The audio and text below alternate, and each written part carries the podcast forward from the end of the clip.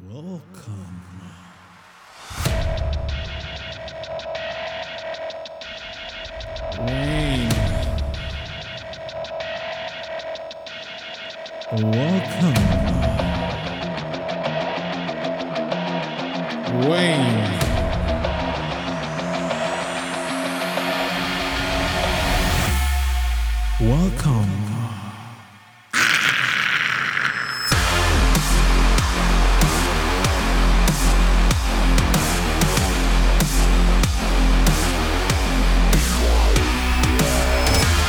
Hallo und herzlich willkommen zu einer weiteren Ausgabe Wayne.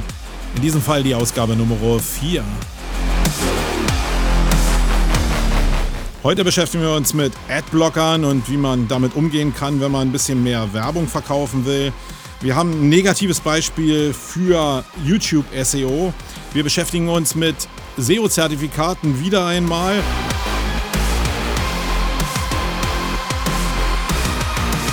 So, und im Hauptteil haben wir einmal das Urteil, das gegen Julians Blog gesprochen wurde. Endlich brüllt da mal jemand Stopp und sagt Halt bei sowas. Und ich möchte euch erklären, was ich im April plane und welches Content-Format ich da auflegen will. Und da könnt ihr gerne zu sagen, ob ihr Bock darauf habt oder nicht. Viel Spaß dabei.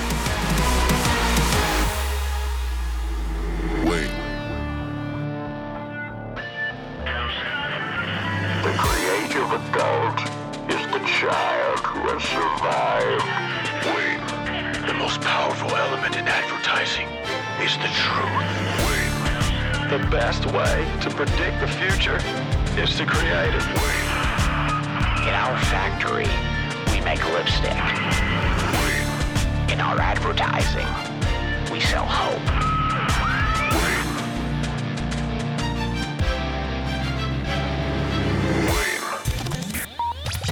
Sonst? So, hallo meine Lieben zur vierten Ausgabe von Wayne. Mein Name ist Marco Young, ich bin der Host, der euch die nächsten 60 Minuten hier durch die Sendung führen wird. Meine Themen sind Marketing, Online-Marketing und Human Marketing, wobei das letztere eindeutig bedeutet, dass ich mich um Themen kümmern möchte, verstärkt kümmern möchte, die sich um die menschlichen äh, Bedürfnisse kümmern, um die menschlichen Perspektiven kümmern, die hinter dem Marketing oft liegen und die oftmals dazu beitragen, dass Kampagnen Erfolge werden oder nicht Erfolge werden, weil da geht es sehr stark um menschliche Faktoren und nicht nur um Einsen und Nullen. Das soll eben auch Thema in diesem Podcast sein. Ich betone jetzt nochmal, das ist die vierte Ausgabe. Das bedeutet, drei Ausgaben liegen schon hinter uns und ich muss selbst für mich sagen, ich habe das Gefühl, ich habe letzte Woche mit dem Podcasten erst wieder angefangen. Und man hat mit Podcasten, gerade wenn man es selber macht, das Gefühl, man bringt ein Content-Marketing-Format wirklich auf die Straße. Und wenn ich so in meine Praxis gucke, dann ist es nicht mit allen Content-Marketing-Formaten so. Es gibt sehr viele Bereiche, wie Film zum Beispiel, oder Bereiche, wo sehr viele Gewerke zusammenkommen, wo man oftmals das Gefühl hat, man schafft gar nicht so richtig was. Und am Ende zählt eigentlich nur das, was man wirklich auf die Straße bringt, was man euch da draußen eben zeigen kann als Produktion. Und das ist das, was da draußen als Wahrnehmung, als bare Marketingmünze zählt. Und das geht mit Podcasten ganz gut, muss ich sagen. Ich habe mir hier eine Schlachtzahl von 14 Tagen ausgesucht. Ich hätte natürlich weiter nach oben gehen können mit einem Monat, hätte aber auch kürzere nehmen können, wie eine Woche. Für mich persönlich sind 14 Tage wirklich extrem gut. Wenn ihr selbst anfangen wollt und ihr habt eine Menge Zeit zum Podcasten, dann würde ich euch eine Woche empfehlen. Bei mir passt es halt nicht so und deswegen ist 14 Tage wirklich gut für mich, für meinen Terminkalender, aber auch gut, weil diese Zahl der Ausgaben einfach stetig steigt. Und wenn wir jetzt hier in der vierten Ausgabe sind, heißt es für mich eigentlich so, dass ich das Gefühl haben kann, ich bringe was auf die Straße. Das gehört auch zum Human Marketing, dass man das immer thematisiert, wie die Gefühlslage hinter so einem Format einfach ist. Ich habe auch richtig Bock auf Podcasten, muss ich wirklich sagen. Das ist keine Floskel. Und Das liegt zu großen Teilen daran, dass ich das Gefühl habe, dass sehr viele Leute im Marketing dieses Format für sich wiederentdeckt haben. Also gerade Leute, die weniger bloggen, fangen jetzt plötzlich an zu podcasten oder kombinieren plötzlich Bloggen mit Podcasten wieder. Ja, ich habe das Gefühl, es gibt so einen kleinen Hype um das Thema Podcasten als Content-Marketing-Format. Vielleicht hat die ganze Diskussion um Content-Marketing dem Format Podcast einfach auch sehr gut getan. Und ich bin wirklich gespannt, was daraus noch entsteht. Ich finde es immer toll, wenn daraus auch so eine kommunikative Basis entsteht, dass man einfach sich den Ball mal zwischen den Podcasts zuspielen kann, dass ich darauf verweise, was in anderen Podcasts ist, dass da wieder zurückverwiesen wird. Also das, was wir aus YouTube kennen und was wir aus anderen, was wir früher aus der Blogosphäre eben auch kannten, dass das im Podcasten auch passiert. Okay, das zur Einleitung. Wir fangen an mit der Blogosphäre. Da habe ich mir wieder ein paar Themen zusammengetragen, die für euch da draußen genauso spannend sein dürften wie für mich. Und damit werden wir anfangen, aber nicht ohne einen Jingle. Coole Sets aus der Blogosphäre, angerührt für die Legionäre. Oh.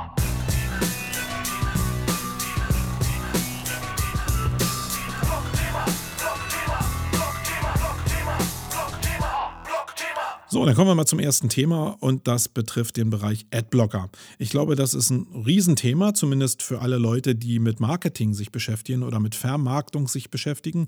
Für die Leute, die da draußen nur Inhalte konsumieren, also die Generation Y auf der anderen Seite als Konsumenten, für die wird es nicht so wichtig sein, weil man benutzt die Dinge einfach zugrunde liegt ja eigentlich so ein, so ein Deal, den Menschen miteinander nie so richtig geschlossen haben, nämlich, dass man für Inhalte im Internet Werbung konsumieren muss, sozusagen als Preis dafür.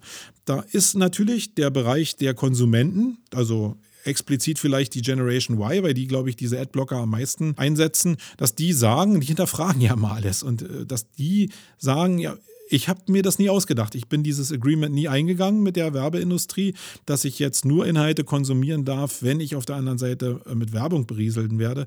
Das heißt, ich wehre mich einfach gegen diese, gegen dieses nicht vorhandene Agreement, indem ich einfach einen Adblocker benutze. Ich glaube, dieser Weg ist relativ nachvollziehbar und logisch.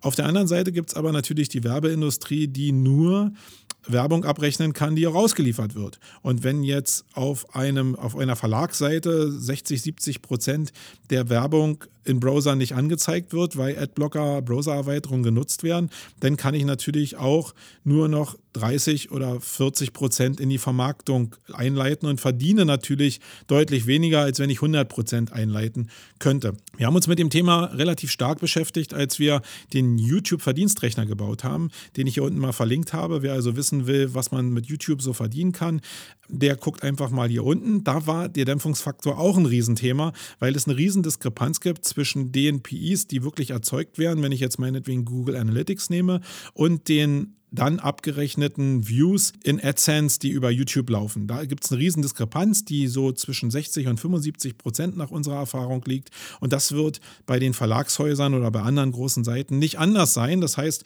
da gehen bis zu zwei Drittel äh, oder bis zu drei Viertel sogar der möglichen Einnahmen einfach flöten, weil Leute da draußen Adblocker benutzen. Wichtig ist also, wie gehen oder wie geht man als Seitenbetreiber, wenn man dann vermarkten will, oder wie geht man als Verlagshaus mit dem Thema um? Und da hat das Verlagshaus Grunner und ja, sich eine relativ intelligente Möglichkeit ausgedacht. Zumindest sind die diesen Weg mal konsequent gegangen mit ein paar Portalen, die sie da draußen betreiben und haben drei Möglichkeiten offen gelassen. Entweder du nimmst als Konsument deinen Adblocker, kommst auf die Seiten von Gruner und Ja und bekommst die Inhalte nicht mehr angezeigt. Also technisch ist es relativ einfach, diese Adblocker zu erkennen und wenn man diese erkennt, werden die Inhalte einfach nicht mehr ausgespielt. Mit dem Hinweis aber, ja, du kannst den Zustand so lassen oder du kannst, wenn du den Adblocker nicht ausschalten willst, die Inhalte konsumieren, wenn du dafür Geld bezahlst. Also eine andere Form der Abrechnung. Oder du hast die Möglichkeit, deinen Adblocker zu deinstallieren und es zählen wieder die ganz normalen Werte des Agreements, den nur die Werbeindustrie mit den Nutzern geschlossen hat. Also grundsätzlich werden die Leute einfach in eine bestimmte Richtung gedrängt. Jetzt wird es natürlich manche Nutzer geben, die sagen, nö, ich lasse mich überhaupt nicht erpressen. Ich surfe einfach weiter. Und das ist natürlich legitim, wenn es andere Angebote gibt, die genauso werthaltig sind wie das, was man meinetwegen auf der Gala, auf der Brigitte, auf der Schöner Wohnen oder auf der Geo konsumiert hat. Und da wird es dann vielleicht eben kritisch. Da stellt sich eben die Frage, sind meine Inhalte so cool und so relevant, dass die Leute wirklich dazu veranlasst werden, entweder Geld zu bezahlen oder ihren Adblocker abzuschalten. Und Da ist es zumindest so, bei dem Artikel, den ich jetzt hier auf onlinemarketing.de gefunden habe, dass es anscheinend eine lohnende Investition war, diesen Weg zu gehen. Die Traffic-Zahlen sollen also nicht sehr stark runtergegangen sein. Also die Sachen, die ich da gelesen habe, es soll nicht sehr viel Ausschlag gegeben haben. Aber wird uns da jemand die Wahrheit erzählen? Nee, glaube ich nicht. Sondern wenn man so ein neues Modell geht und manche oder sehr viele Leute, gehen wir mal von 60 Prozent der Leute aus, die jetzt keine Werbeflächen mehr ausgespielt, äh, gar keine Inhalte mehr ausgespielt bekommen, weil sie Adblocker benutzen, dann wird das eine Relevanz haben. Da bin ich mir ziemlich sicher und sehr viele Leute werden einfach weiterziehen. Das wird dazu führen, dass die Einnahmen einfach noch weiter runtergehen. Also deswegen glaube ich diese Zahlen eigentlich nicht so richtig, auch wenn sie da drin stehen. Aber auf der anderen Seite ist es natürlich so, wenn ich bei Gruner und Ja die PA machen würde, würde ich es genauso erzählen, weil ich natürlich so dastehen will wie vorher. Einfach think big, ja. Denk, äh, rede nie darüber, was nicht geht, sondern rede immer darüber, was gut geht. Und ich glaube, dass das eine Menge PA ist. Ich glaube, dass die Zahlen schon runtergegangen sind. Aber ich glaube auch daran, dass sich das irgendwann einpegeln wird in einen Handling, was sich für beide Seiten sehr gut rechnet. Und deswegen ist dieser Schritt der richtige. Und ähm, vielleicht ist es genau diese Form, die uns in Zukunft auch erwarten wird, dass wir eben direkt bezahlen müssen und nicht mehr mit Werbung bezahlen müssen. Da gibt es ja noch ein paar andere Plattformen, die eben auch nur noch bezahlt ausliefern und Premium-Content anbieten. Schön ist die Diskussion natürlich dahinter, was ist jetzt Premium-Content? Und die hatte ich mit dem ähm, Matthias Proske gerade heute früh. Ähm, Matthias, sei gegrüßt da draußen, dass es darum geht, ja, ähm, du musst es natürlich schaffen, Mehrwerte für deinen Nutzer anzubieten, die ihn dazu veranlassen, dass auch die Geld dafür bezahlen würden. Ist das denn Premium-Content? Ich glaube, das ist genau dasselbe. Wenn ich schaffe, Mehrwerte zu erzeugen, die eben diese diese Möglichkeiten bieten, dass die Leute auch bezahlen für den Inhalt, dann ist das in meiner Welt Premium-Content und da braucht man sich nicht über diese Wörter austauschen.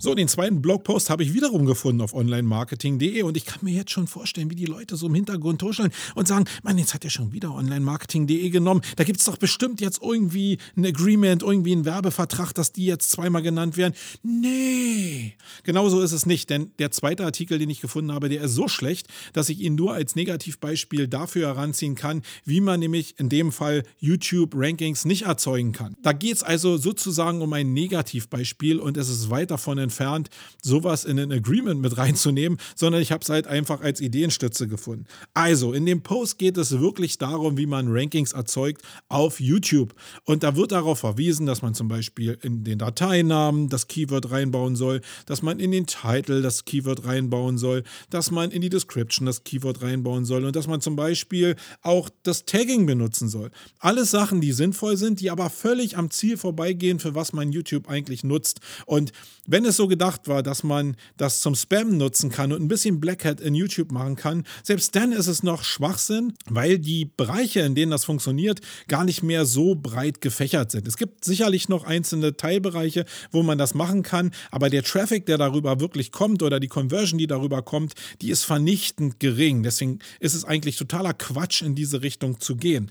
Was überhaupt nicht genannt wird in dem Artikel ist, oder nur ganz banal genannt wird, ist, dass es eigentlich ein Social Media Kanal ist. Und das habe ich in den letzten beiden Ausgaben schon mal gesagt. Social Media begründet sich nicht damit, dass ich Ranking-Faktoren im klassischen SEO-Muster behandle, wie wir den vor fünf Jahren, wie wir es vielleicht vor fünf Jahren mal benutzt haben, sondern da geht es um Community-Bau, da geht es um Formatbau und da geht es um Interaktion mit den Nutzern, um Verweildauer, um Formate, die gerne konsumiert werden. Und erst dann kann ich mir den Luxus vielleicht leisten, die Beiträge entsprechend zu taggen, mit den richtigen Titeln zu versehen oder die Description zu nutzen oder beides halt parallel zu benutzen. Aber wer jetzt denkt, dass er Rankings auf YouTube erzeugen kann in umkämpften Bereichen, nur weil er diese Parameter benutzt, der ist echt völlig auf dem falschen Weg und der sollte vielleicht mal bei uns anrufen und mal fragen, wie es richtig funktioniert. Also überhaupt kein Positivbeispiel, sondern ein Negativbeispiel in dem Sinne, fail.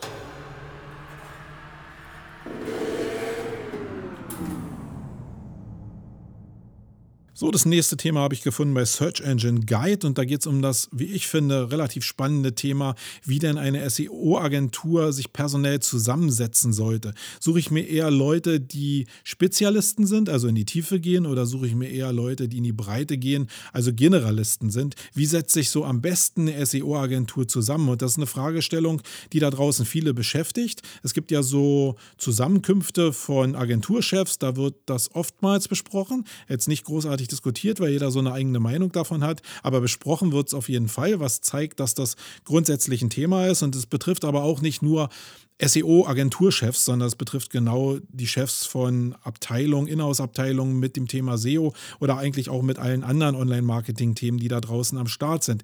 Es gibt nicht so die, die richtige Antwort, was bedeutet, dass ich euch nur meine Antwort vermitteln kann. Und meine Antwort ist, egal ob ich es im normalen Leben schaffe oder nicht, weil da gibt es auch eine menschliche Komponente wieder. Man findet nicht immer das passende Personal und kann nicht mit jedem Menschen genau das gleiche veranstalten wie mit dem Menschen, der vorher da war. Aber so von meinem Kern, von meinem Kernfokus ist es so, dass ich mir gerne Leute in die Agentur hole, die entweder schon spezialisiert sind oder die ich spezialisieren kann. Das heißt also Spezialisten ausbilde, die ich dann über, die, über den Weg viele vieler Spezialisierung in die Einzelthemen leite und die dann automatisch, so wie ich damals auch vor vielen, vielen Jahren, zu Generalisten werden, sich hocharbeiten und dann Know-how aus sehr vielen Bereichen haben und irgendwann vielleicht in der Möglichkeit stehen, Personalverantwortung zu übernehmen, Head-Offs zu werden, bestimmte Teile zu leiten, weil sie eben einen sehr breiten Ansatz auch guten fundierten Ansatz in den Einzelthemen haben. Wenn aber Leute neu reinkommen, würde ich die immer zu Spezialisten ausbilden und nicht gerade im SEO-Bereich aus ihnen versuchen, Generalisten zu machen. Es ist natürlich so, dass da draußen so dieser, dieser Mythos herrscht, da haben wir letztes Mal auch drüber diskutiert. Was sind jetzt Ranking-Faktoren an sich? Gibt es noch die 200 Ranking-Faktoren oder ist nicht die Anzahl an Ranking-Faktoren, die indirekt sind,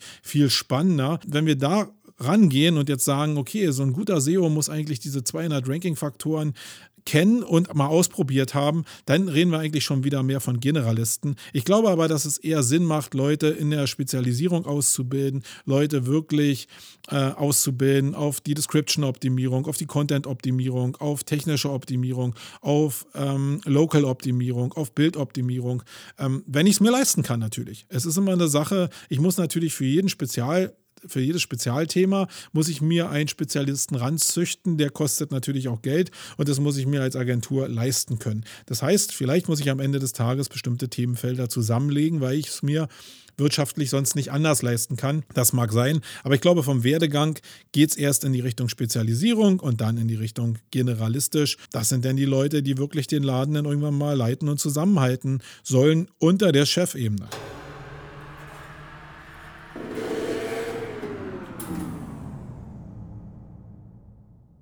So, das nächste Thema habe ich gefunden auf Search Engine Land und da wird darüber berichtet, wie Google denn mit SEO-Zertifikaten umgeht. Das Thema SEO-Zertifikate ist ja eins, was wirklich die Leute da draußen auf die Palme treibt, sobald man es in Social Media auflegt. Also sobald ich einen Post schreibe über SEO-Zertifikate, geht es immer hoch her, aber auch wenn andere Kollegen darüber schreiben, geht es hoch her.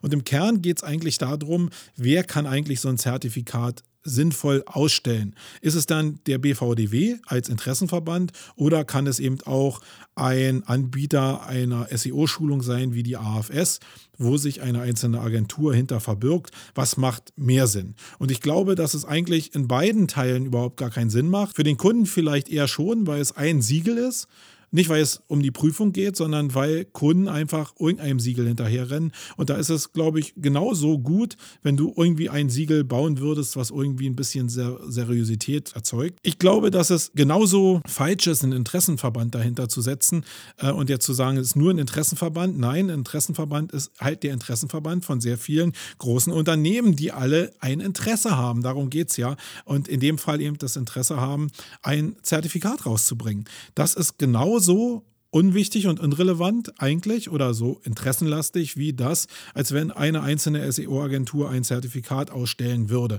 Das bedeutet also im Rückschluss, dass eigentlich keiner der beiden das richtige Zertifikat ausstellen könnte, was eigentlich moralisch und ethisch dazu geeignet wäre, eine Klassifizierung vorzunehmen oder eine Bewertung vorzunehmen. Wer könnte es machen?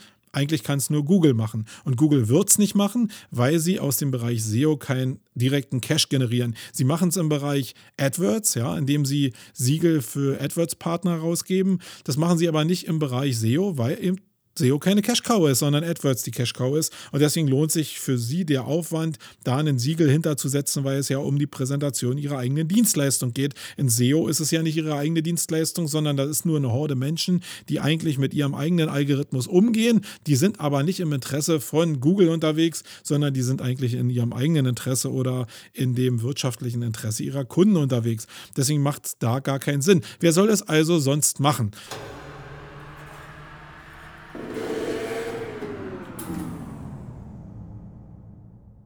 Ja, dann habe ich zwei Themen gefunden, die ich hier einfach nur aufnehmen will. Da müsst ihr euch die Artikel bitte selber durchlesen. Einmal ist es eine Sache, die ich bei unternehmer.de gefunden habe, nämlich sechs Hürden und Einstellungen auf dem Weg zum Wachstum. Ich finde, da sind ein paar Sachen mit bei, die durchaus man sich mal einfach angucken kann. Guckt einfach in die Shownotes hier unten rein, da ist der Link drin. Und das zweite, was ich gefunden habe, das betrifft ein Video, das werde ich auch in die Shownotes legen. Und da geht es einfach darum, dass man bestimmte Sachen aus der Online-Welt sehr schön in die Offline-Welt übertragen kann. In dem Fall ist es ein Pac-Man-Spiel, was wir so alle aus der digitalen Welt kennen und aus den Play, äh, Play-Konsolen kennen, aber was wir im Real Life überhaupt gar nicht so richtig kennen. Und diese Verbindung herzustellen, das ist extrem spannend und sehr klickstark und sehr aufmerksamkeitsstark. Und da sollte man sich als Content-Format zumindest mal drüber Gedanken machen. Denke ich zumindest. Ist ganz sinnvoll. Guckt euch das Video einfach mal an. Und wenn ihr ganz cool seid, dann schreibt einfach mal einen Kommentar dazu und teilt mir eure Meinung mit.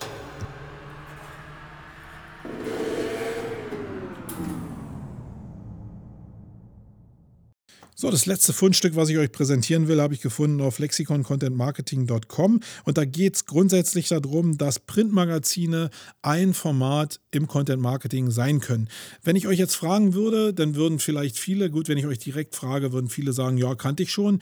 Die meisten, wenn sie ehrlich sind, glaube ich, haben es nicht so richtig auf dem Schirm, weil es da immer die Meinung gibt, dass das ein Content-Marketing-Format ist, was extrem aufwendig und extrem teuer ist. Ja, ist es, aber ist eben auch nicht so verbreitet. Und deswegen ist es als Format, glaube ich, sehr gut geeignet, um Content-Marketing zu machen, weil es gibt ja diese Verbindung zwischen Online und Offline. So ein Sucher zum Beispiel als Publikation und als E-Magazin oder als Printmagazin zeigt es ja, dass erstmal eine Publikation gemacht wurde online und dann der Schritt nach Offline gemacht wurde. Das geht natürlich über ein paar Jahre, aber damit entsteht entsteht auch ein Format, was relativ unique ist. Und der Markus Höfener mit seinen Leuten macht da einen echt guten Job und zeigt eigentlich, wie man das im Content Marketing ganz gut einsetzen kann, so ein Magazin zu bauen. Ja, es ist aufwendig, ja, es kostet viel Geld, aber die großen Marken machen es uns ja vor, dass sowas auch erfolgreich zur Kundenbindung eingesetzt werden kann. Und warum sollten wir es dann nicht einsetzen? Alles geht auch immer eine Nummer kleiner und man kann es auch kleiner anfangen und vielleicht auch mit weniger Geld produzieren lassen, als man denkt. Denkt nur einfach mal in die Richtung Print. Offline-Magazin. Das sollte nur der Hinweis sein. Den Artikel selbst könnt ihr euch unten in den Shownotes angucken. Damit Ende und wir gehen in die Hauptthemen rein. Jingle!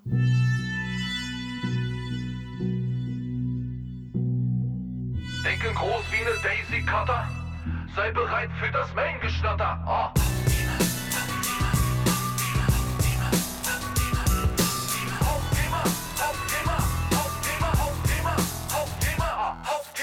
So, bevor ich jetzt mit den zwei Hauptthemen anfange, möchte ich mich erstmal bei zwei Menschen da draußen bedanken. In beiden Fällen handelt es sich um einen Martin, nämlich einmal bei dem Martin Missfeld, der mich auf das Thema aufmerksam gemacht hat und der die passende Frage dazu auch auf Facebook formuliert hat. Und auf der anderen Seite möchte ich mich bedanken bei dem Martin Schirmbacher, seines Zeichens Rechtsanwalt, der mir ein paar Hinweise und äh, Fragen beantwortet hat in dem Umgang mit diesem Thema, weil das nicht ganz so selbsterklärend und einfach ist, zumindest in meiner Welt nicht. Deswegen war es da wichtig, dass ich da nochmal jemand hatte, mit dem ich mich kurz schließen konnte und deswegen danke an dich da draußen, lieber Martin. So, jetzt werdet ihr sicherlich denken, was ist jetzt hier dieses Mystery-Thema, was, was er hier besprechen will. Es geht um ein Urteil, was letzte Woche über die Ticker gekommen ist, gegen den Julian von Julians Blog. Der ist nämlich wegen Volksverhetzung zu acht Monaten Freiheitsstrafe auf Bewährung verurteilt worden und 15.000 Euro Geldstrafe, was zwei Monatseinkünften entspricht. Wie gesagt, wegen Volksverhetzung. Der Grund war, dass er ein Video auf YouTube veröffentlicht hat wo es darum ging, dass er ähm, die GDL und die streikenden Bahnführer richtig auf übelste Wolle genommen hat und Volksverhetzung, weil er dieses Thema in Verbindung mit der Vergasung der Juden im Dritten Reich in Verbindung gebracht hat und da selbst auch sehr stark Position bezogen hat das Problem und deswegen will ich es eigentlich hier nur aufnehmen. Also auf der einen Seite steht dieses Urteil. Ich glaube, ob er das anfechten kann, keine Ahnung, interessiert mich eigentlich auch gar nicht. Ähm, das Urteil ist gesprochen. Ähm, da hat ein deutsches Gericht darüber entschieden, dass äh, das strafbar war, was er da abgelassen hat. Mir geht es in erster Linie darum, wie er und sein Verteidiger angeblich oder anscheinend argumentiert haben. Und das ist so die Linie, die wir mal besprechen sollten, die ich jetzt hier nur für mich alleine besprechen kann, wo ihr aber in den Kommentaren hoffentlich ähm, zahlreich und gerne mitdiskutiert, weil es geht darum, dass ich ähm, die, Staatsanwalt natürlich da, äh, die Staatsanwaltschaft natürlich darauf berufen hat, dass es ein, eine Straftat ist, also gegen geltendes Recht verstößt, weil wir natürlich ein Strafgesetzbuch haben, was durch unsere Geschichte ein bisschen anders geformt ist. Und gerade die Sachen, die aus dem Dritten Reich kommen, die da wirklich übel gelaufen sind, die sind da natürlich drin verankert. Das ist folgerichtig und ähm, das muss so sein, damit diese Auswüchse nicht nochmal in Deutschland passieren können. Dieser Hebel musste ja irgendwie dazwischen geschaltet werden. Alles gut soweit. Die Frage ist, und da ist jetzt diese Grenze. Julians Anwalt hat anscheinend in, der, in seiner eigenen Verteidigungsstrategie sich darauf berufen, dass er ein Künstler ist, der in eine andere Haut geschlüpft ist sozusagen wie ein Filmstar in einem Hollywood-Streifen und eigentlich nur eine Rolle gespielt hat und der Rest auch irgendwie Satire und freie Meinungsäußerung ist. Und das ist der Bereich, den ich eigentlich mal besprechen will, weil die Grenze natürlich immer mehr, zumindest auch in meiner Welt, verschwimmt. Es gibt diese rechtliche Grenze, die ist mir durchaus bewusst, dass Julian da selbst gesagt hat, er, ihm ist nicht klar gewesen, dass es diese Grenze gibt, disqualifiziert ihn grundsätzlich für mich erstmal, dass er diese ethische und moralische Schranke in seinem Kopf überhaupt nicht hat. Aber auf der anderen Seite gibt es ja die Diskussion, was darf man überhaupt, wenn man eine Rolle von einem anderen einnimmt oder was darf man sagen, wenn man es unter dem Mantel der Satire verkauft oder des Humors verkauft. Spätestens, spätestens seit äh, Charlie Hebdo ist es ja so, dass da ja auch sehr viele Grenzen in Form von Beleidigung eingerissen werden. Die sind jetzt vielleicht nicht immer strafbewehrt und laufen unter dem Mantel der freien Meinungsäußerung und der Satire. Aber die Leute, die da angegriffen werden, die fühlen sich bestimmt zutiefst beleidigt. Und ob man da ein bisschen Respekt haben sollte oder ob man jede Grenze einreißen sollte, ich glaube, diese gesellschaftliche Diskussion gibt es da draußen ja und die würde ich ganz gerne mal mit euch besprechen. Um diese Grenze aber feststellen zu können, muss man sich mit dem, was da läuft, auseinandersetzen. Und ich habe jetzt hier lange überlegt und deswegen auch der Hinweis auf den Rechtsanwalt, wie ich jetzt dieses Thema am besten angehe, weil Satire und freie Meinungsäußerung und Humor muss immer im Gesamtzusammenhang, zumindest nach meinem Verständnis, gesehen werden, sonst kann man es nicht erkennen. Wenn ich euch jetzt hier aus dem Video ein Soundfile vorspiele und nur einzelne Teile, die zu dem Urteil geführt habe, vorspiele, dann ist es schwer für euch zu beurteilen, ähm, ob es jetzt vielleicht Satire sein könnte, ein humoristischer Ansatz sein könnte oder nicht. Deswegen bin ich zu dem Entschluss gekommen, das ganze Soundfile hier für die Betrachtung und für die Erörterung zu bringen, um sich damit auseinanderzusetzen und diese Grenze einfach ein bisschen klarer zu machen. Ich werde also das ganze Soundfile bringen, das hat so viereinhalb Minuten. Verzeiht mir, wenn es euch zu lang ist. Ihr könnt selbst vorspulen. Wenn es euch aber wichtig ist als Thema, werdet ihr euch das anhören. Ich werde es in bestimmten Teilen einfach mal unterbrechen, um meinen Senf dazu zu geben, wo bestimmte Schwellen überschritten sind und wo nicht, wo es einfach nur eine Beleidigung ist, wo ein Format vielleicht dahinter liegt, was ich aus anderen Bereichen auch kenne. Ich werde also immer mal unterbrechen, aber werde euch das ganze Soundfile bringen, damit wir es inhaltlich wirklich in Gänze besprechen können. Also lasst uns erstmal starten mit dem Soundfile.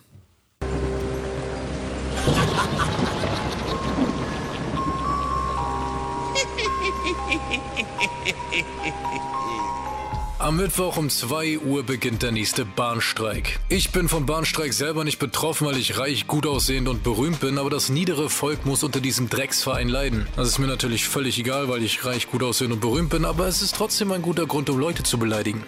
So, hier will ich mal den ersten Break machen. Was habt ihr für einen Eindruck? Bei mir ist es so, eigentlich redet er so im Stil eines Hip-Hoppers, eines Rappers. Er hat auch einen Beat darunter gelegt, der so die Assoziation ermöglicht, dass er das so mit einem gewissen Rap-Charakter erzählen will. Und wenn ich das jetzt mal mit dem vergleiche, was in in Rap-Texten aktuell da so da draußen passiert, dann muss ich sagen, dass bis zu dem Teil eigentlich alles in Ordnung ist. Er wird hat und wird in Zukunft auch jetzt hier noch sehr viele Leute beleidigen und richtig hart angehen. Aber ich glaube, das ist zwar eine Sache, die mir persönlich nicht gefällt, die aber anscheinend gedeckelt ist in der freien Meinungsäußerung. Also das ist das, was da draußen Hip-Hopper die ganze Zeit irgendwie machen, um zu provozieren, um auf ihre Missstände meinetwegen in ihren gesellschaftlichen Lagen hinzuweisen. Wir wissen ja mittlerweile, dass die Bahn gar nichts mit dem Streiken zu tun hat, sondern die GDL. Die GDL ist die Gewerkschaft deutscher Lokomotivführer. Also ein Zusammenschluss aus Hurensöhnen, die praktisch gar nichts machen, aber dafür mehr Geld haben wollen. Das ist nicht mal Ironie. Jeder Busfahrer ist höher qualifiziert als diese Spasten und ich habe noch nie von einem Busfahrerstreik gehört oder davon, dass sie mehr Geld haben wollen. Lokomotivführer denken aber an ihrem dämlichen Spatzenhirn, dass sie genauso krass sind wie Flugzeugpiloten und dass sie deswegen auch genauso viel verdienen müssten. Nur mal kurz zum Verständnis. Jemand nimmt einen Job an und weiß genau, wie viel er in diesem Job verdient und wie viele Stunden er die Woche arbeiten muss. Er ist auch damit einverstanden, weil er ja einen Arbeitsvertrag unterschreibt. Aber dann beschließt er hinterher einfach, sich mit ein paar hundert anderen Mistfotzen zusammenzutun, die auch alle einen Arbeitsvertrag unterschrieben haben, wo ihre Vergütung drin stand und wie viele Stunden sie jede Woche arbeiten müssen, um dann gemeinsam den Arbeitgeber mit unendlich vielen Streiks zu erpressen, um mehr Geld rauszuholen und dafür auch noch weniger Stunden in der Woche arbeiten zu müssen müssen. Und das Ganze passiert nicht irgendwo in Hurensönistan, sondern in Deutschland. Ja, bis hierhin das, was man eigentlich so gewohnt ist aus der Hip-Hop-Szene und das, was eigentlich so gesellschaftlich auch getragen wird. Er, er beleidigt natürlich ein paar Leute und äh, packt das unter die freie Meinungsäußerung. Er hat jetzt nicht direkt jemand beleidigt, sondern eine ganze Personengruppe irgendwie relativ hart angegangen. Wenn man den Anfang sich aber nochmal zurückholt, dann ist es so, dass er natürlich auch ja, ein bisschen würde ich jetzt sagen, sarkastisch über sich selbst redet, weil er eben sagt, er ist der beste und gut, aussehendste äh, YouTuber oder Star.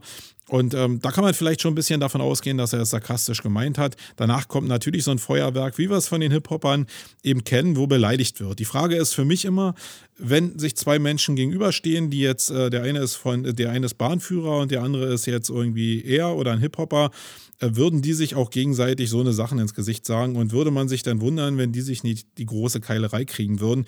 Ähm, braucht man sowas gesellschaftlich? Ich glaube nicht. Eigentlich müssten wir eine andere Umgangsform miteinander haben, aber das scheint so jetzt gesellschaftlich opportun zu sein. Deswegen kann ich bis dahin erstmal noch nicht sehr viel erkennen. Der Streikaufruf sieht folgendermaßen aus. Die GDL ruft hiermit alle Bereitstellungslokomotivführer, Streckenlokomotivführer, Auslandslokomotivführer, hier ist eine längere Liste mit praktisch allen Hurensohnarten dieses Landes, bei den Unternehmen bla bla zu einem Streik. Der Arbeitgeber muss endlich mit uns über unsere Forderungen für alle unsere Mitglieder in der EVU verhandeln. Wieso muss der Arbeitgeber irgendetwas außer auf euch zu scheißen, ihr undankbaren Drecksbastarde? Sucht euch auch einen anderen Job, wenn ihr ein Scheißproblem habt. Die Hurensohn-Armee verlangt Entgelterhöhung um 5% für die Laufzeit eines Jahres. Wir wollen mehr Geld und eine faire Teilhabe am Unternehmenserfolg. Ihr seid austauschbare Nullnummern, völlig irrelevante Spasten. Jeder könnte diesen Scheißjob machen. Eine scheiß Toilettenfrau könnte den Knopf im Zug drücken. Es läuft alles automatisch hier untergestalten. Die einzigen, die am Unternehmenserfolg teilhaben sollten, sind diejenigen, die für den Unternehmenserfolg verantwortlich sind. Und diese ganzen Streiks zerstören das Unternehmen seit Jahren. Ich verstehe überhaupt nicht, warum überhaupt noch irgendwer Bahn fährt, obwohl es Mitfahrgelegenheiten gibt. Außerdem verlangt die Hurensohn-Armee Erweiterung der Entgelttabelle um eine weitere Stufe ab 30 Jahren Berufserfahrung. Wir wollen, dass unsere Erfahrung noch besser gewürdigt wird. Oh ja, stimmt. Einer, der seit 30 Jahren einen scheiß Knopf drückt, ist natürlich mehr wert als einer, der seit 5 Jahren einen scheiß Knopf drückt. Eine weitere Forderung der Hurensohn-Armee lautet Einführung einer Mitarbeiterbeteiligung. Wir wollen am guten Wirtschaftsergebnis des Konzerns, zu dem wir täglich beitragen, beteiligt werden. Ich habe in meinem ganzen Scheißleben noch nie so eine Dreistigkeit gehört. Die Bastarde wollen 5% mehr Geld und ab 30 Jahren Berufserfahrung noch mehr Geld und obendrauf noch Umsatzbeteiligung, also noch mehr Geld. Und jetzt kommt das Geilste. Die Hurensohn-Armee will eine Herabsetzung der Wochenarbeitszeit von 39 auf 38 Stunden. Ich habe in meinem ganzen verschissenen Leben noch nie nie einen Job gehabt, in dem ich weniger als 40 Stunden die Woche gearbeitet habe. Beim Fernsehen hatte ich mindestens 50 Stunden jede Woche, teilweise sogar 60. Und diese jämmerlichen kleinen Nuttenkinder haben jetzt schon 39 Stunden in der Woche und wollen diese auch noch um eine Stunde reduziert bekommen und dazu noch 5% mehr Geld, mehr Geld mit 30 Jahren Berufserfahrung und eine Umsatzbeteiligung ja, bis hierhin nicht mein Style, aber ich glaube auch nicht strafbewehrt. Also eine sehr harte Angehensweise. Die Leute, die angesprochen worden sind, werden sich zu Recht aufregen.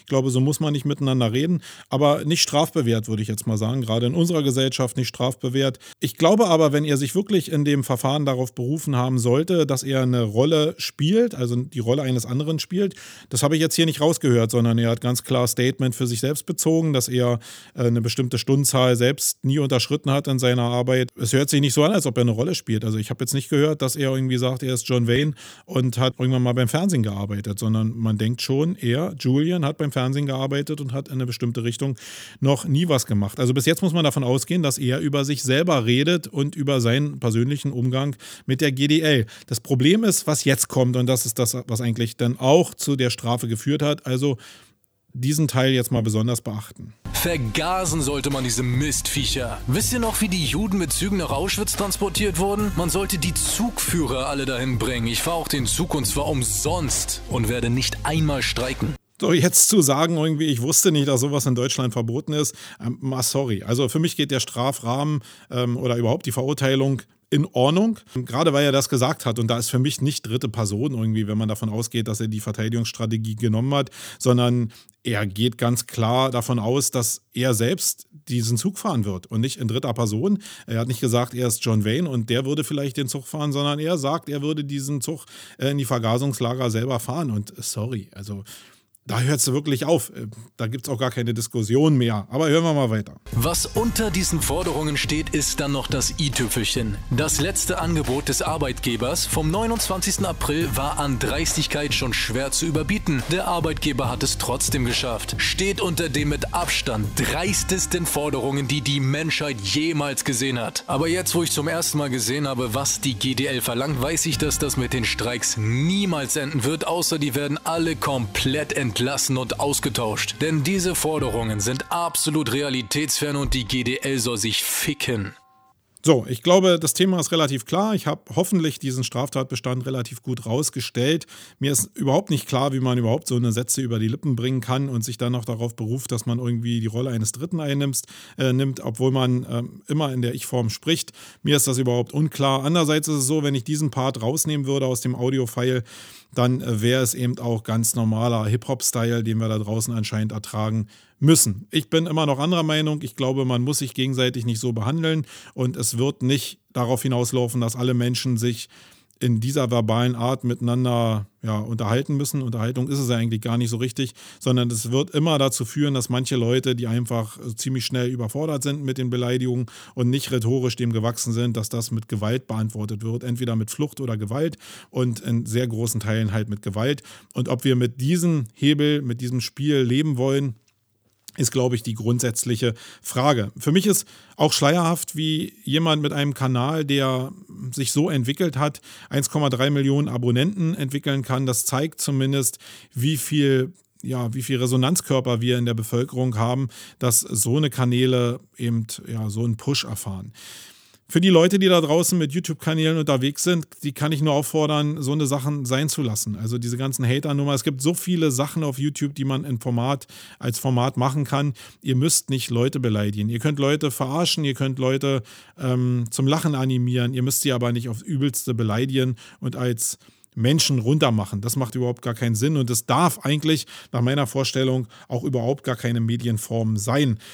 Ja, wie ist der Umgang? Äh, wie seht ihr die ganze Sache? Wie ist euer Umgang damit mit diesem Thema? Würde mich super interessieren. Ich hoffe, dass ihr in den Kommentaren dazu ein paar Sätze schreibt. Aber ich will auch gleich dazu sagen, dass ich da nicht so tolerant bin. Wenn es gleich wieder, so wie es ja relativ üblich ist da draußen, auch in Richtung Beleidigung geht, dann werde ich diese Sachen äh, gnadenlos löschen. Also da werde ich nicht viel zulassen. Wir können sauber miteinander diskutieren darüber. Darum geht es hier auch. Deswegen habe ich diesen Beitrag gebracht, um den Umgang miteinander zu lernen. Aber Beleidigungen sind außen vor, das werde ich sofort löschen. So, nun will ich dieses Urteil aber auch vielleicht sträflicherweise dazu nutzen, um diese Offenbarung, die äh, in dem Urteil liegt, nochmal aufzunehmen. Natürlich, es geht um eine Freiheitsstrafe auf Bewährung, keine Frage, aber es gab ja auch eine Geldstrafe in Höhe von 15.000 Euro, die ausgesprochen wurde. Und wenn man der Presse eben Glauben schenken darf, dann entsprechen diese 15.000 Euro einem Zwei-Monats-Einkommen. Also 15.000 Euro ist das Einkommen, was er in zwei Monaten generiert, sprich, das wären 7.500 Euro pro Monat, 90.000 Euro im Jahr. Eine Zahl, die ja nicht ganz uninteressant ist in einer Zeit, wo YouTuber über, über ihre Einkünfte überhaupt nicht reden, nicht reden dürfen, weil YouTube es in den Bestimmungen ja auch verbietet, kommt so eine Zahl über den Umweg eines Gerichtsurteils mal zutage. Und das finde ich schon sehr interessant, dass jemand wie Julian mit all seinen Aktivitäten da draußen. Also das ist ja nicht nur der der Kanal Julians Blog, sondern das sind auch ähm, die anderen Kanäle, die er da draußen noch betreibt. Da sind auch die anderen Einkünfte mit drin, die er vielleicht durch Product Placement oder durch andere Auftritte oder so generiert. Die führen halt dazu, dass er im Jahr 90.000 Euro generiert. Nun bin ich selbst überfragt, ob es sich hier jetzt hier um den Netto-Reingewinn handelt oder den Bruttogewinn seines Unternehmens handelt, ob es daran bemessen wird. Da könnt ihr mir mal helfen und das in die Shownotes schreiben, wenn ihr das wisst. Aber ich glaube schon, dass es interessant ist, dass jemand äh, als YouTube-Star wirklich 90.000 Euro im Jahr generiert. Und das liegt schon sehr nah an dem, was äh, diverse Rechner da draußen auch äh, schon abbilden können und zeigt zumindest für seinen Bereich, der jetzt, glaube ich, nicht so richtig mit Product Placement belegt ist, wie viel YouTube-Einnahmen er wirklich generiert. Das nur als kleiner Hinweis und als Zahl, die ihr vielleicht nochmal in euer Kopf lassen könnt und als Möglichkeit auch für möglichen ROI von Content Marketing. So, der zweite Teil ist ein ja, so eine Mischung aus was sehr, sehr Persönlichem und was, was mit Marketing und Content Marketing zu tun hat. Ich werde jetzt hier auch einfach durchschnacken und überhaupt keine Ms und Os rausschneiden, weil ich glaube, dass der Bereich noch viel mehr als das, was wir mit Julians Blog gemacht haben, wichtig ist, dass ich da eben auch mal nachdenken kann und ein paar Denkpausen habe, die es vielleicht ein bisschen zieht, die das Format nicht kürzen werden, aber die es authentisch halten, weil ich wirklich, weil das Thema wirklich ja, sehr, sehr intim auch in vielen Bereichen ist, aber trotzdem was mit Marketing zu tun hat. Also, um was geht es? Ich werde pilgern gehen. Und zwar Ende April werde ich mich auf den Weg machen von León nach Santiago de Compostela. Das ist eine Tour von 380 Kilometern circa. Ich bin eingetragene Luftpumpe. Das wird für mich, ich bin 14 Tage ungefähr unterwegs mit Tagestouren von 20 bis 40 Kilometern. Das wird für mich eine echte Herausforderung werden. Und ja, die Leute, die das Buch von Harper Kerkeling gelesen haben, ich bin da mal weg, die werden wissen, ah, da wird er wohl inspiriert worden sein von dem Harper. Ja, bin ich. Ich habe Ende letzten Jahres sein Hörbuch gehört, erstmalig, obwohl der Schinken, glaube ich, schon Anfang 2000 rausgekommen ist. Bin ich das erste Mal mit ihm jetzt in Kontakt gekommen, vielleicht auch, weil der Film rausgekommen ist. Ich glaube, das lief irgendwie parallel und war sehr angefixt von dem Thema, mich einfach mal aus der in Anführungsstrichen normalen Welt rauszuziehen und einfach für mich zu sein. Ich weiß nicht, wie es bei euch ist. Ich bin sehr stark verwo verwoben in meinem Arbeitsalltag. Ich bin wirklich äh, eingetragener Workaholic, eingetragene körperliche Luftpumpe und eingetragener Workaholic. Und da ist es einfach mal schön, mich mal zumindest rauszuziehen. Ich werde es nicht in Gänze schaffen, aber ich bin für, für mich wenigstens alleine unterwegs und ziehe mich mal aus diesem ganzen dienstlichen Container weitgehend raus. Das ist aber eine Sache, die ich eigentlich im Urlaub auch relativ gut schaffe, dass das Office hier sehr, sehr gut funktioniert, weil hier super Leute sind, denen ich auch super dankbar bin, dass hier alles so super funktioniert und wo ich nur kurze Touchpoints habe, kurze Kontaktpunkte habe, um die wichtigsten Sachen zu klären. Das wird bei der Pilgergeschichte auch nicht anders sein. Da kann ich mich hoffentlich auf meinen Container hier genauso verlassen ähm, wie die Zeit davor. Was aber noch viel wichtiger ist, und das ist jetzt eine sehr, sehr private Sache, die ich aber trotzdem mit euch teilen will in irgendeiner Form, ist, dass ich auch meinen Familiencontainer einfach mal für 14 Tage verlassen will. Und jetzt wird der ein oder andere aufhorchen, ja, er will seine Familie verlassen. Nee, ich will nach all der Zeit, die ich mit meiner Familie zusammen bin, und das sind halt schon fast zwei Jahrzehnte, will ich einfach mal die Gelegenheit nutzen, zu wissen, die Erfahrung zu machen, wie ich reagiere, wenn ich selbst aus dem Container mich rausziehe. Wie es ist, wenn ich selbst mit mir alleine unterwegs bin, mit einer körperlichen Herausforderung konfrontiert bin, wie reagiere ich denn da? Das ist eine Sache, die will ich für mich selbst machen. Das hat eigentlich überhaupt nichts mit meiner Familie zu tun sondern es ist eine Sache, die ich wirklich für mich selbst machen will, um mich da selbst ein bisschen besser kennenzulernen. Und der, der mir schon eine Weile folgt von euch da draußen, der wird wissen, dass ich ja dazu neige, immer so eine Selbsterfahrung zu machen. Und die Challenge ist für mich eine super Selbsterfahrung, um einfach mal zu gucken, was ich da finde, ja, wie mein Kopf reagiert. Und ich bin wirklich überhaupt gar kein gläubiger Mensch. Für mich hat es nichts Spirituelles. Ich will da nicht Gott finden, sondern ich will vielleicht ein Stück von mir selbst finden. Wenn ich da auch noch was anderes finde, lasse ich mich gerne überraschen. Ich bin sowieso ein sehr offener Mensch, aber im Kern geht es mir nicht darum, irgendwelche spirituellen Erkenntnisse zu haben, sondern ich will selbst für mich eine Grenze austesten und will gucken, wie ich reagiere. So, das ist der private Teil. Ich habe dann irgendwann aber gedacht, nee, das ist ja langweilig. Ich will jetzt nicht 17 Tage hier durch Nordspanien laufen und überhaupt nichts mehr mit Medien machen. Das ist schon eine Sache, die ist mir aufgefallen, als ich im letzten Jahr viel auf Reisen war, auch mit meiner Familie unterwegs war, wo wir in Irland waren, wo wir in den Dolomiten waren, wo wir auf Island waren, wo ich immer probiert habe, so Content-Marketing-Ansätze mitzunehmen, also Filmen zu lernen, mit Drohnen zu fliegen, äh, zu fotografieren. Das habe ich immer probiert zu verbinden und das ist mir nie so richtig gelungen, muss ich mal sagen, weil es gar nicht so einfach ist, mit der Familie ein Content-Format zu erzeugen, weil dazu brauchst du Zeit. Und mit Familie hast du halt keine Zeit. Also meine Frau ist nun nicht die geborene Filmerin, sondern die guckt sich auch gerne Landschaft an, aber eben nicht drei Stunden an einer Stelle und schon gar nicht, wenn ihr Mann irgendwie auf dem Boden liegt und mit einer Kamera irgendwelche Sliderfahrten immer wieder neu probiert oder wenn der Mann mit dem Sohn irgendwelche Drohnenüberflüge immer wieder neu inszeniert, damit die halt irgendwie cool aussehen. Das geht, da gehen viele Sachen mit Familie nicht, da gehen auch abends denn im Schneiden viele Sachen nicht. Das ist natürlich irgendwie ein Problem dass man erst so richtig realisiert, wenn man das dann hat. Das heißt, alle, die Content-Marketing-Formate äh, erstellen wollen auf Reisen, den kann ich nur empfehlen. Entweder seid ihr mit Leuten unterwegs, die genauso ticken wie ihr, also mit Fotografen oder Videoleuten äh, oder Filmleuten zusammen, oder ihr seid für euch selbst unterwegs. Alle anderen Formate mit Familie, in der Regel, es sei denn, es gibt da eine Kombination, funktionieren nicht. Das ist zumindest meine Erkenntnis. Das heißt aber nicht, dass ich für die Reise, die ich jetzt plane, nämlich dieses Pilgern, nicht nochmal probiere, ein Content-Format aufzusetzen, weil ich ja alleine bin. Ich bin ja nur für mich, ich hab, kann mir die Zeit nehmen, wie ich will. Die Frage ist also, wenn ich alle Möglichkeiten habe, die mir sonst nicht gegeben sind, schaffe ich es mit kleinem Equipment, möglichst professionelle Ergebnisse abzuliefern mit dem Know-how, das ich mir in, die, in den letzten zwei, drei, vier Jahren im Bereich Filming und Foto angeeignet habe. Das ist für mich eine Challenge, die will ich zusätzlich zu diesen Pilgern einfach mit aufnehmen und das hat dann wieder was mit Content Marketing zu tun. Was euch also erwarten wird in dem Format ist sowas wie eine Dokumentation, natürlich über diesen Weg, den ich beschreiten werde.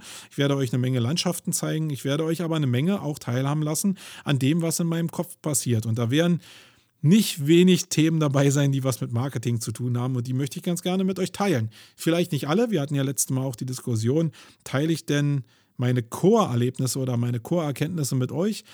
Ähm, nee, werde ich nicht machen, da bin ich ganz ehrlich. Also die Sachen, die ich für mich als extrem wichtig ansehe, die werde ich nicht teilen. Das mache ich auch nicht in der Zukunft, auch nicht hier im Podcast. Aber da werden sehr viele Zwischenteile dazwischen sein die für mich nicht so den richtigen Wert haben, die für euch aber vielleicht super interessant sein können und die will ich einfach mit euch teilen. Ich will gucken, wie ich dieses Format hinkriege. Und das will ich hier in dem Podcast euch aufzeigen, aber das will ich noch sehr viel mehr in YouTube aufzeigen. Und da will ich die beiden Formate einfach miteinander verbinden, Video und Podcast. Und das wird auch die spannende Geschichte sein. Was passiert also aktuell? Ich habe die Reise geplant, alles ist gebucht. Ich habe mir den Luxus geleistet, mich in Hotels unterzubringen. Also ich werde nicht diese, wie ihr es vielleicht bei Harper auch gesehen habt, äh, obwohl der auch viel durch Hotels gegangen ist, werde also nicht in diesen Herbergen schlafen, wo irgendwie 100 oder 300 Mann in Doppelstockbetten schnarchenderweise irgendwie die Nacht verbringen und alle ausdünsten. Das wollte ich nicht. Ich wollte nach der körperlichen Belastung wenigstens in mein eigenes Bett fallen und mit mir selbst schnarchen dürfen. Das war mir schon extrem wichtig. Deswegen habe ich so ein bisschen die Luxustour gebucht, habe alles, werde über Barcelona nach Lyon fliegen, dann von Santiago nach Barcelona wieder zurück nach Berlin an bestimmten Tagen. Das war alles schon sehr aufwendig, so eine Route überhaupt zu planen. Und das ist auch Teil, wenn ihr so eine Reise plant im Bereich Content Marketing, dass wenn ihr bestimmte ähm, touristisch nicht so sehr erschlossene Gegenden erreichen wollt, dass ihr natürlich sehr, sehr kleinteilig planen müsst und das ist halt auch sehr aufwendig. Das gehört also dazu. Ich habe, glaube ich, in der Planung bestimmt insgesamt eine Woche gebraucht, um mir diese Tour genau auszufiltern, mir die richtigen Strecken auszugucken, die richtigen Hotels auszusuchen. Ähm, das war schon relativ aufwendig. Und dann kam der Teil, wo ich gesagt habe, okay, ich will das ja medial begleiten. Ich will den Leuten irgendeinen Content anbieten, irgendeinen Mehrwert anbieten für eine bestimmte Zielgruppe, der was mit Marketing zu tun hat. Und das setzt sich zusammen aus dem Handling der Hardware und den Inhalten, die ich dann anbieten will. Also so klassisch, wie entsteht ein Content-Format. Und ich bin ja nun die letzten zwei, drei, vier Jahre schon im Filmbereich unterwegs und im Fotobereich unterwegs und habe eine ganze Menge Equipment mir besorgt oder ähm, auch geleistet.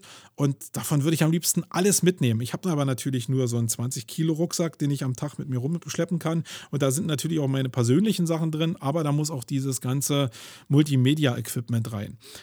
Ich hatte die erste Idee, natürlich meine Drohne mitzunehmen, damit noch ein paar Flugaufnahmen zu machen, ein bisschen Spaß zu haben, da einen Slider mitzunehmen, eine große Kamera mitzunehmen, um Foto und Video effektiv miteinander verbinden zu können und war ziemlich schnell in einem Bereich, wo ich selbst deutlich über 10 Kilo gelegen habe. Und da war mir klar, nee, so kannst du dein deinen Rucksack nicht packen. So kannst du auch nicht auf so eine Reise gehen, ohne nicht nach äh, zehn Kilometern schon das erste Mal lang auf der Straße zu liegen, mit der Zunge raus und irgendwie um Hilfe zu betteln. Das macht keinen Sinn. Ich musste also gucken, wie kann ich meine Last reduzieren und bin ziemlich schnell jetzt an den Punkt gekommen, dass ich sage, okay, was habe ich an Technik denn dabei? Und das ist mein iPhone. Ich habe ein iPhone 6S. Das werde ich also mitnehmen, schon aus Sicherheitsgründen, falls mir irgendwas passiert, dass ich auch mal irgendjemand anrufen kann, so dass mir auch, äh, es wird auch auf der anderen Seite laufen, dass meine Liebsten auch sehen können, wo ich mich befinde mit der äh, Friendfinder-Funktion im iPhone. Das wird also sowieso dabei sein. Und für mich geht es jetzt also darum, wie kann ich mit dem iPhone als Low-Budget-Produktion ein cooles Filmmaterial erstellen, was euch mitnimmt auf meine Reise. Und darum wird es jetzt gehen. Hier in diesem Podcast vielleicht weniger, aber in dem Videoformat, was ich auf YouTube, auf Sumago TV auch bringen werde, nämlich wie ist mein meine Planung in Richtung ja, Content Marketing, Content Erstellung grundsätzlich auf dieser Dokumentationsreise durch ähm, Nordspanien. Also ich werde alles versuchen, um euch zu zeigen, wie man Filme dreht mit einem iPhone und wie man das mit coolem Sound macht, wie man das mit coolen Perspektiven macht und wie man das als Dokumentation ablaufen lässt. Das ist die Challenge, die ich habe. Und zurzeit befinde ich mich in der Phase, dass es darum geht, ja, wie benutze ich mein iPhone, welche Linsen kann ich benutzen für mein iPhone, also welche Sonderform von äh, Objektiven kann ich dazwischen äh, benutzen. Da gibt es ja sehr viele Makroobjektive, da gibt es sehr viele Wide-Angle-Objektive. Ähm, da gucke ich mal, was es gibt, welche Cases gibt es für das iPhone noch, wo ich meine Akkuleistung ein bisschen erhöhen kann, wo ich aber auch die Objektive sauberer raufschrauben kann als mit so Unterdrucklinsen, äh, die ich einfach, einfach nur über, über die Linse presse.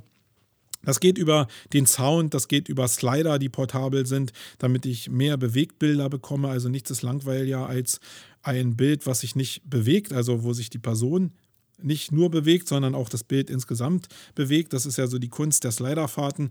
Und ähm, ja, Sound wird ein großes Thema sein. Wie kann ich dann auch was einsprechen mit einem guten Sound in mein iPhone, was ja nicht eigentlich darauf ausgerichtet ist, weil sonst, äh, grundsätzlich ist ja ein iPhone einfach ein ein Instrument, um zu telefonieren. Das heißt, der Basissound ist nicht darauf ausgerichtet, damit einen Film zu produzieren. Da gibt es aber sehr viel Hardware-Erweiterungen, womit man das denke ich mal, ganz gut umsetzen kann. Und zu guter Letzt geht es natürlich darum, wie kann ich das ganze Filmmaterial, was ich dann mit dem iPhone aufgenommen habe, auch schneiden auf dem iPhone, sodass da draus äh, ein fertiger, cooler Film wird, was ich euch dann auf YouTube hochladen kann und was ihr äh, konsumieren könnt.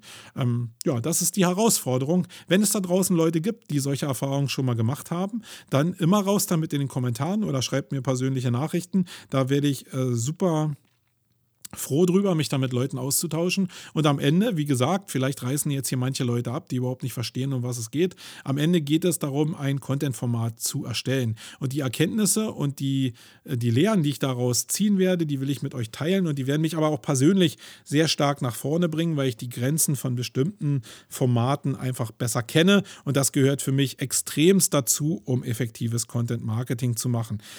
Ja, Darum wird es gehen. So machen wir uns nochmal ganz kurz auf den Weg zu den Events. Da ist ja nicht ganz so viel los, muss ich mal sagen, aber trotzdem will ich das Thema aufnehmen, weil das natürlich was mit Networking zu tun hat. Also ein bisschen auch das bespricht, wo ihr mich treffen könnt. Ich will euch natürlich kennenlernen und äh, damit kriegt ihr so ein bisschen einen Anhaltspunkt, wo das möglich sein kann. Also Jingle! Echte Menschen statt der Scheißmaschine. Geht ins Hirn wie eine Jet-Turbine. Ah.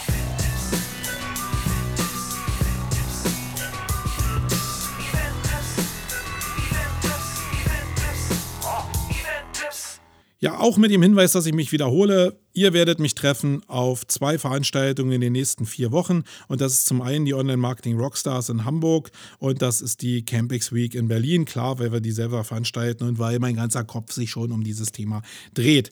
Wenn ihr mich in Hamburg mal treffen wollt oder wenn ihr mich sehen wollt, schreibt mir entweder eine Nachricht, dann verabreden wir uns vielleicht am Abend oder gucken mal, wie wir da zueinander kommen. Bei der Veranstaltung selber wird es so voll sein, dass es eher ein Zufall ist, dass wir uns da treffen können. Aber wenn ihr mich seht und ihr wollt einfach mal schnacken, tippt mir auf die Schulter, tretet mir vor Schienbein und sagt, hey, hier bin ich, ähm, der bin ich und äh, lass uns doch mal kurz schnacken, dann machen wir das natürlich. Ich will euch da draußen kennenlernen. Das ist die Challenge da draußen. Und sonst äh, trefft ihr mich natürlich auf der Campix Week, wo ich äh, sehr viel am Wursteln zurzeit bin mit meinem Team, wo wir eine Menge coole Tage vorbereiten. Und wenn ihr da mich mal kennenlernen wollt oder auch viele andere kennenlernen wollt, dann kommt dahin. Also das ganz kurz und knackig zum Thema Events. Ich glaube, richtig spannend wird es erst mit den anderen Events, wenn die Campix auch durch ist, weil dann habe ich erst so richtig Luft dafür. So, 54 Minuten. Ich habe die 60 Minuten diesmal nicht ganz geschafft. Ich hoffe, für euch waren ein paar Themen dabei, die interessant sind. Ähm, ich will euch noch einen kleinen Hinweis geben zu einem Interview mit mir, was auch ein bisschen privater geführt wurde, was ich beim Gunnar Schuster abgeliefert habe. Wer also ein bisschen mehr Feedback und Background zu mir haben will, abseits der Tatsache, dass ich pilgern gehe, der guckt mal einfach in dieses Interview rein. Habe ich in die Shownotes mit reingepackt, wenn es euch interessiert. Ja, sonst war es das mit der vierten Ausgabe von Wayne. Und ich hoffe, es war für euch ein bisschen was dabei. Und wir sehen uns in 14 Tagen wieder. Äh, alles Bullshit. Wir hören uns in 14 Tagen wieder. Ich bin raus, euer Marco. Check it out. Bye. Wait. The creative adult is the child who has survived. Wait. The most powerful element in advertising is the truth. Wait. The best way to predict the future is to create it. In our factory, we make lipstick. In our advertising, we sell hope.